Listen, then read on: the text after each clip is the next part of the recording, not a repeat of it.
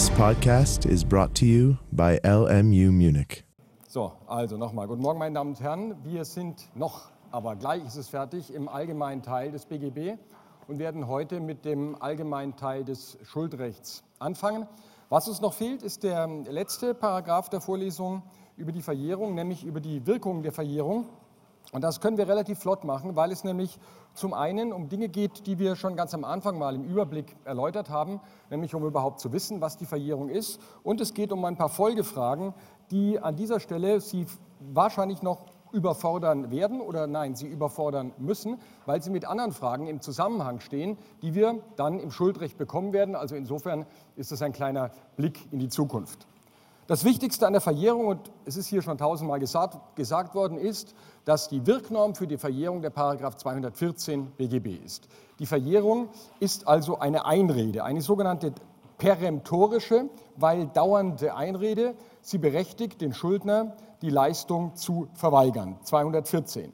Nach Eintritt der Verjährung ist der Schuldner berechtigt, die Leistung zu verweigern. Das bedeutet, durch die Verjährung erlischt nicht etwa ein Anspruch, sondern es ist ein Verweigerungsrecht und das nennen wir ein peremptorisches oder auch dauerndes, weil es eben nicht nur zeitweise ist, sondern weil das für alle Zeit ähm, geschehen kann. Vielleicht ganz kurz zu den Begrifflichkeiten. Auch das sind Dinge, die wir im Schuldrecht noch bekommen werden. Peremptorische Einreden, das kommt aus dem lateinischen Wort peremptio, heißt Vernichtung. Und das führt zur dauerhaften Nichtdurchsetzbarkeit eines Anspruchs. Und das klassische Beispiel einer peremptorischen Einrede ist eben der Paragraph 214. Wir kennen, und die werden wir sehen, auch noch andere Einreden im BGB, also Dinge, die den Schuldner, und Sie sehen schon, ich nehme Begriffe wie Schuldner und Gläubiger, das bedeutet, es hat wohl etwas mit Schuldrecht zu tun, den den Schuldner dazu berechtigen, die Leistung zu verweigern, das aber nicht dauerhaft, sondern nur über eine bestimmte Zeit. So steht etwa im Paragraph 320 BGB, den werden wir bald kennenlernen, etwas von einem Zurückbehaltungsrecht. Dass, wenn man aus einem gegenseitigen Vertrag leisten muss, man die eigene Leistung zurückhalten kann, bis die andere kommt. Man nur Zug um Zug leisten muss. Auch das ist ein Leistungsverweigerungsrecht. Wenn ich Ihnen mein Auto verkauft habe und jetzt von Ihnen einfach den Kaufpreis fordere, ohne Ihnen mein Auto anzubieten, dann haben Sie eine Einrede aus 320. Die ist aber nicht ewig, sondern ab dem Zeitpunkt, in dem ich Ihnen mein Auto anbiete, wirkt diese Einrede nicht mehr, also ist sie nur dilatorisch von Dilatio, Aufschub, Verzögerung und eben nicht ewig. Das war jetzt nur so en passant ein bisschen Terminologie. Und auch das ist schon gesagt worden, dadurch unterscheiden sich Verjährungsfristen von Ausschlussfristen. Wir haben ja gesehen, alles nochmal Wiederholung, verjähren können nur Ansprüche. Gestaltungsrechte können nicht verjähren. Ganz einfach deshalb, weil der Paragraph 194 sagt, das Recht von einem anderen ein Tun oder Unterlassen zu verlangen, Klammer auf Anspruch, Klammer zu, unterliegt der Verjährung. Das bedeutet, dass die Paragraphen 194 fortfolgende eben gerade nicht gelten für andere Rechte, insbesondere Gestaltungsrechte. Sie dürfen also nie sagen, dass ein Rücktritt verjährt. Dazu kommen wir später noch, da gibt es noch einen kleinen Trick, aber Grundsätzlich kann man nicht sagen, dass ein Rücktritt verjährt. Man kann auch nicht sagen, dass ein Anfechtungsrecht etwa bei der Irrtumsanfechtung verjährt, sondern ein Anfechtungsrecht verfristet. Natürlich hat der Gesetzgeber auch das Anfechtungsrecht, wir haben es ja hier leidlich häufig gemacht, das Anfechtungsrecht einer Frist unterworfen, Paragraph 121 BGB. Das sind aber Ausschlussfristen und das ist nicht nur irgendein terminologischer Unterschied, sondern es ist ein ganz wichtiger Unterschied, denn die Wahrung einer solchen Ausschlussfrist ist dann eben eine Wirksamkeitsvoraussetzung, eine positive, vom das Recht ausübenden nachzuweisende Wirksamkeitsvoraussetzung für das jeweilige Recht.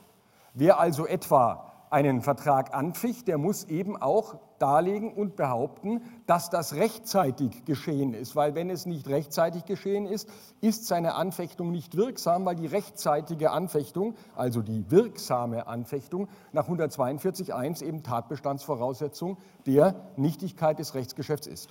Und deswegen, das ist der zweite prozessuale wichtige Unterschied, auch darauf habe ich ja schon hingewiesen, ist eine Verfristung eines Gestaltungsrechts etwa, die ist von Amts wegen zu beachten. Wenn der Richter sieht, ohne dass das eine Partei dargelegt hat, naja, die Anfechtung, die kam aber zu spät, dann darf er sie nicht zusprechen oder beziehungsweise das Recht, das sich dann mittelbar aus dieser Anfechtung ergibt. Während wenn der Gläubiger nichts sagt, er nicht die Verjährung, der Richter die Verjährung nicht von Amts wegen anwenden darf, sondern nur, wenn man sich darauf beruft. Weiter bei Dingen, die wir alle schon einmal kursorisch gemacht haben, die ich hier nur noch mal zusammenstelle. Wichtig ist der Paragraph 214 Absatz 2, der uns noch mal klar macht, dass das Verjährungsrecht nur ein Abwehrrecht ist gegen die Geltendmachung des Anspruchs, aber nie ein Angriffsrecht. Ich kann also nicht mit dem Argument, die Forderung war schon verjährt und ich habe trotzdem gezahlt, ich hätte nicht zahlen müssen, ich hätte die Leistung verweigern dürfen, also gib mir die Leistung zurück. Das funktioniert nicht. 214 Absatz 2. Das zur Befriedigung eines verjährten Anspruchs geleistete kann nicht zurückgefordert werden, auch wenn in Unkenntnis der Verjährung geleistet worden ist. Es gibt im Bereicherungsrecht, also der Recht, der, äh, dem Bereich des Rechts, in dem es um die Rückforderung nicht geschuldeter Leistungen geht. Sie erinnern sich etwa, ich verkaufe Ihnen mein Auto, ich weiß, es ist langweilig, aber das werde ich hier noch hundertmal machen. Ich verkaufe mein Auto, ich fechte diesen Vertrag an, ich habe Ihnen mein Auto schon übereignet. Dann wissen wir, dass ich dann von Ihnen nach 812 ähm, Herausgabe, also Rückübereignung dieses Autos verla äh, verlangen kann und Sie, wenn Sie schon gezahlt haben, von mir Rückzahlung des Geldes verlangen können. Denn es heißt im 812, den wir im Sommersemester detailliert bekommen werden, wer durch die Leistung eines anderen etwas ohne rechtlichen Grund erwirbt, ist zur Herausgabe verpflichtet. Wenn der Kaufvertrag angefochten ist, dann ist das eben ohne rechtlichen Grund. Wenn Sie jetzt zahlen auf eine verjährte Forderung, dann haben Sie nicht ohne rechtlichen Grund gezahlt. Die Tatbestandsvoraussetzungen des 812 liegen nicht vor, denn die Forderung bestand ja, sie war nur nicht durchsetzbar. Also kann man auch nicht mit dem Paragraphen 812 kommen und sagen, naja, aber das war ja rechtsgrundlos gezahlt, also gib es mir aus diesem zurück. Es gibt zwar im 813 eine Regelung, dass man auch Leistungen zurückfordern kann, ähm, denen eine dauernde Verjährung entgegenstand, also gerade so eine peremptorische Einrede, eine dauernde Einrede, Entschuldigung. Aber der 813 nimmt in seinem, Satz, äh, in seinem Absatz 1, Satz 2 extra nochmal auf den 214 Bezug, um zu sehen, dass sich auch daraus kein anderes Ergebnis ergibt. Das zum Zwecke der Erfüllung, ich lese 813, das zum Zwecke der Erfüllung einer Verbindlichkeit geleistete, kann auch dann zurückgefordert werden, wenn dem Anspruch eine Einrede entgegenstand, durch welche die Geltendmachung des Anspruchs dauernd ausgeschlossen wurde, also eine peremptorische Einrede.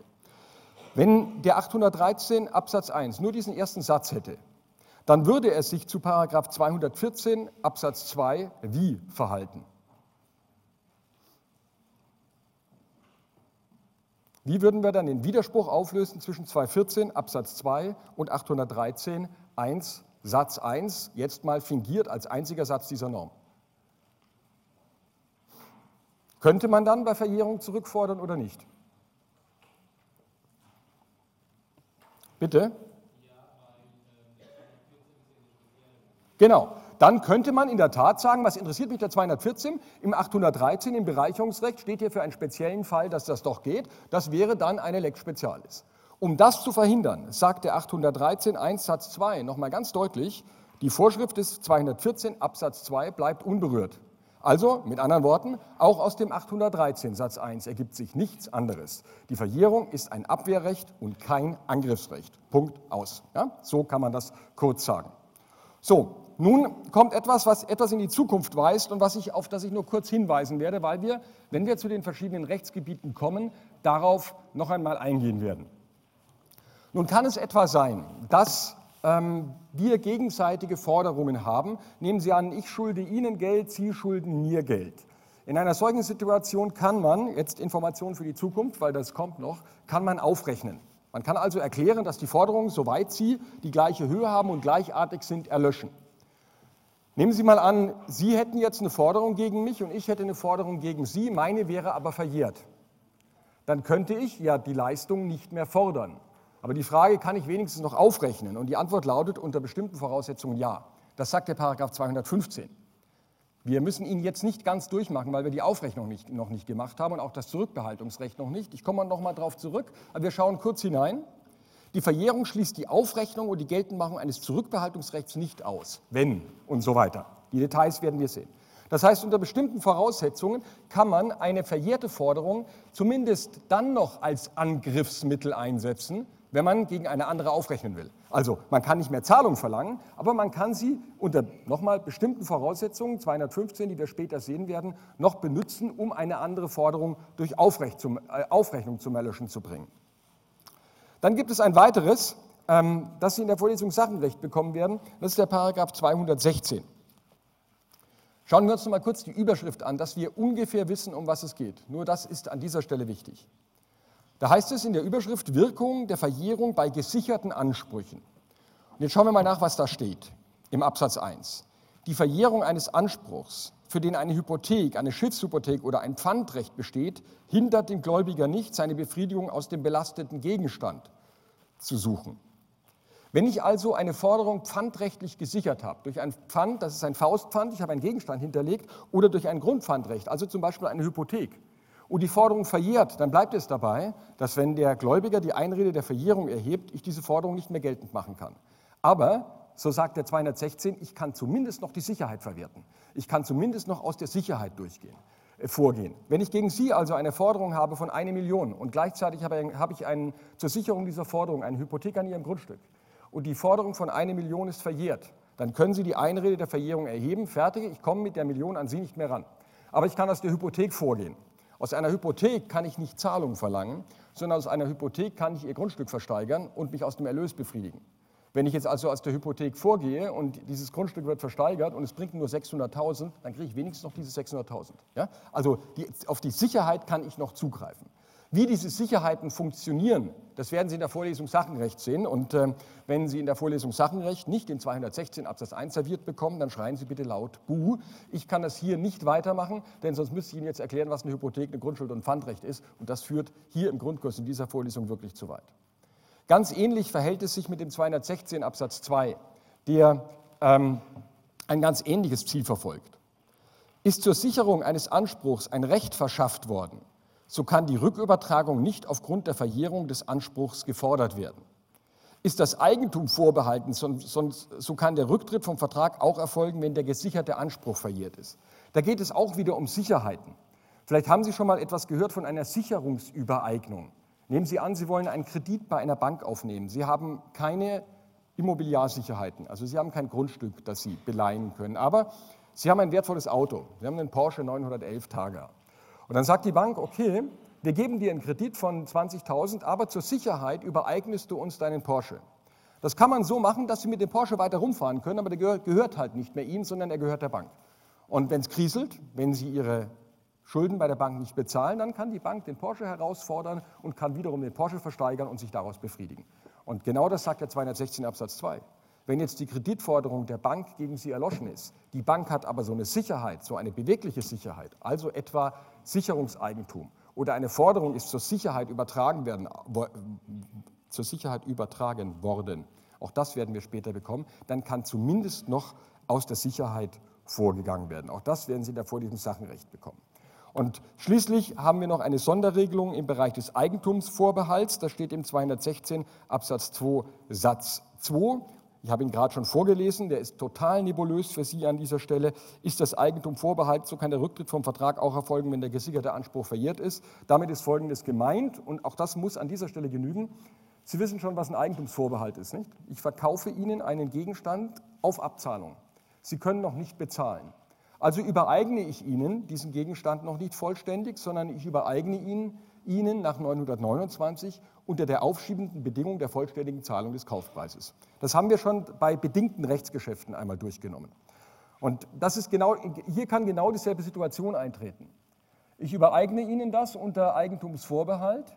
Sie zahlen nicht. Jetzt verjährt die Kaufpreisforderung. So, jetzt kann ich von Ihnen, wenn Sie die Einrede der Verjährung erheben, die Kaufpreisforderung nicht mehr verlangen kann ich wenigstens jetzt diesen Gegenstand zurückverlangen, weil Sie haben ja die letzte Rate noch nicht gezahlt. Die Bedingung ist ja noch nicht eingetreten. Das ist ein ziemlich komplizierter Mechanismus über Rücktritt und dergleichen, den werden wir kennenlernen. Und genau dafür sorgt, ich muss jetzt einfach sagen, glauben Sie es mir, ja, wir werden den Mechanismus später lernen. Genau dafür sorgt der 216 2 Satz 2. Das heißt, die Gemeinsamkeit aller dieser Dinge, die wir entweder später bekommen werden, wie die Aufrechnung und den Eigentumsvorbehalt beim Kauf, oder die Sie im Sachenrecht beim Sicherungseigentum und bei den gesicherten Ansprüchen mit Hypotheken bekommen werden, die Gemeinsamkeit dieser Vorschriften besteht darin, Wenn eine Forderung gesichert ist, wenn also zur Sicherung der Forderung ein Recht eingeräumt oder übertragen ist und die Forderung ist verjährt, dann bleibt es dabei, dass der Schuldner die Bezahlung der Forderung nach 214 verweigern kann. Aber aus der Sicherheit kann noch vorgegangen werden. Also eine Sicherheit überlebt die Verjährung der Forderung. Wie genau es eine, aus einer solchen Sicherheit vorgegangen wird, wie das funktioniert, all das werden wir später sehen. So, das war's, meine Damen und Herren, ähm, zum allgemeinen Teil des BGB.